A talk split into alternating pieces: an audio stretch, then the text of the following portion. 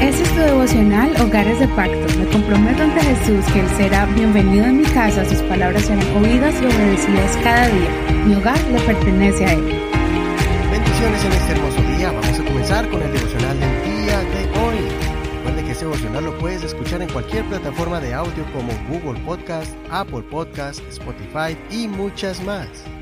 Al bajar estas apps a tu teléfono celular, y bajes nuestro podcast Hogares de Pacto Devocional, encontrarás este programa y los anteriores. Recuerda que comenzamos estudiando todo el Nuevo Testamento, después el libro de los Salmos, y este año hemos comenzado desde el libro de Génesis y ya vamos a entrar a Josué. Vamos a terminar de entonces los últimos capítulos de Deuteronomio. Hoy le corresponde a Deuteronomio capítulo 33, el penúltimo capítulo de este libro. El tema de hoy es declarando palabras de fe sobre nuestro hogar. Declarando palabras de fe sobre nuestro hogar. Vamos a leer desde el verso 26 al 29. No hay como el Dios de Jesurún. Él cabalga sobre los cielos en tu ayuda y sobre las nubes en tu majestad. El eterno Dios es tu refugio, y abajo están los brazos eternos. Él echará de delante de ti al enemigo, diciendo, Destruye. Israel habitará confiado. El manantial de Jacob estará solitario en tierra de grano y de vino nuevo. También sus cielos gotearán rocío. Bienaventurado eres tú, oh Israel, quien como tú, oh pueblo, salvo por el Señor, escudo de tu socorro y espada de tu excelencia.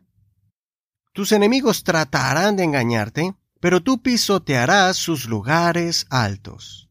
Hasta aquí la lectura de hoy. No olvides leer todo el capítulo completo.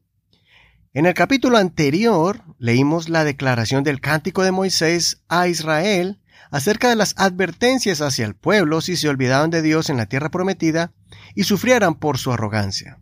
Ahora en este capítulo leemos una declaración de bendición ya no es de advertencia por los pecados que iban a cometer, sino una declaración de bendición de parte de Moisés hacia el pueblo, su anhelo, su deseo de bendición de Dios hacia Israel. Moisés, como padre guía de Israel, sabía que el pueblo era un pueblo de duro corazón y que Dios le había anticipado que ellos se iban a desviar del camino. Sin embargo, aquí vemos a Moisés haciendo declaraciones positivas de bendición y prosperidad para cada tribu de Israel. Eso lo hizo cuando ya estaba a punto de morir. Moisés hizo algo muy similar a lo que hizo Jacob cuando estaba de edad avanzada y se acercaba el día de su muerte. Él también bendijo a cada uno de sus hijos, que después serían las grandes tribus que componen el pueblo de Dios, Israel. Podemos reflexionar de esta acción noble y bondadosa de Moisés. A pesar de las muchas situaciones difíciles que el pueblo le hizo pasar, las constantes reprensiones que Moisés le daba al pueblo y las lágrimas que tuvo que llorar por ellos para que Dios los perdonara, Moisés expresó el deseo de su corazón, y es que Dios bendiga grandemente a Israel cuando se establecieran en la tierra prometida y aprovecharan todas las riquezas que les ofrecía Dios con las montañas, el océano y toda la tierra en general. Y todo esto ellos lo iban a recibir porque Moisés estaba seguro que Dios tenía muchos planes con Israel. Y el Señor era su escudo y su espada para que fueran protegidos y tuvieran victoria sobre sus enemigos. Moisés nos da un ejemplo a nosotros. De esa misma manera debemos proclamar bendiciones sobre nuestro hogar y sobre cada uno de los miembros que lo componen, sea tu esposo, tu esposa y sobre tus hijos. Nuestra naturaleza es mirar los defectos y errores que ellos cometen.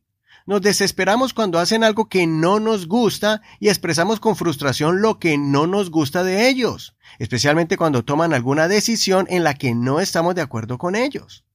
A veces nuestros hijos quieren explorar el mundo a su manera, saliéndose de los principios de vida que les hemos enseñado y comienzan a practicar cosas que sabemos que a Dios no le agrada.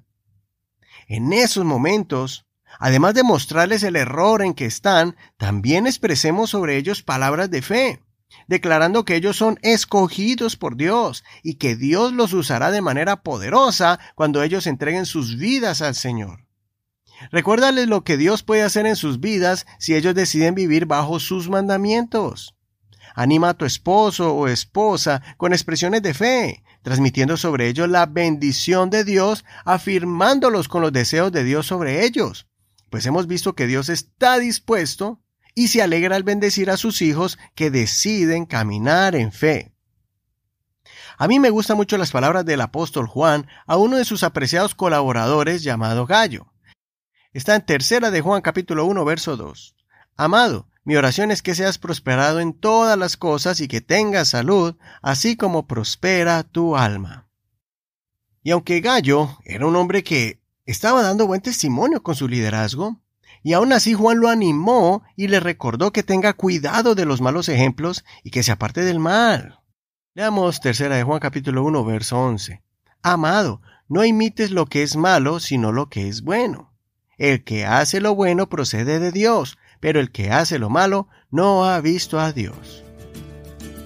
Espero que Dios te dé sabiduría y mucha prudencia para poder utilizar las palabras adecuadas para corregir los malos comportamientos o hábitos, y también muchas palabras de ánimo y fe usando las promesas del Señor, afirmando lo que Dios quiere hacer con tu familia. Y hasta aquí la reflexión del día de hoy. Muchas gracias por compartir este devocional con nosotros y gracias también por el apoyo que nos das para que este ministerio siga creciendo y siga llegando a muchas familias.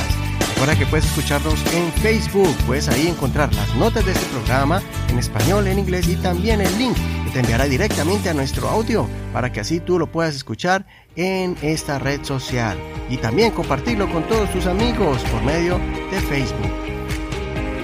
Es aquí el programa del día de hoy. Soy Eduardo Rodríguez. Te bendigo en el nombre de Jesús. Hasta mañana.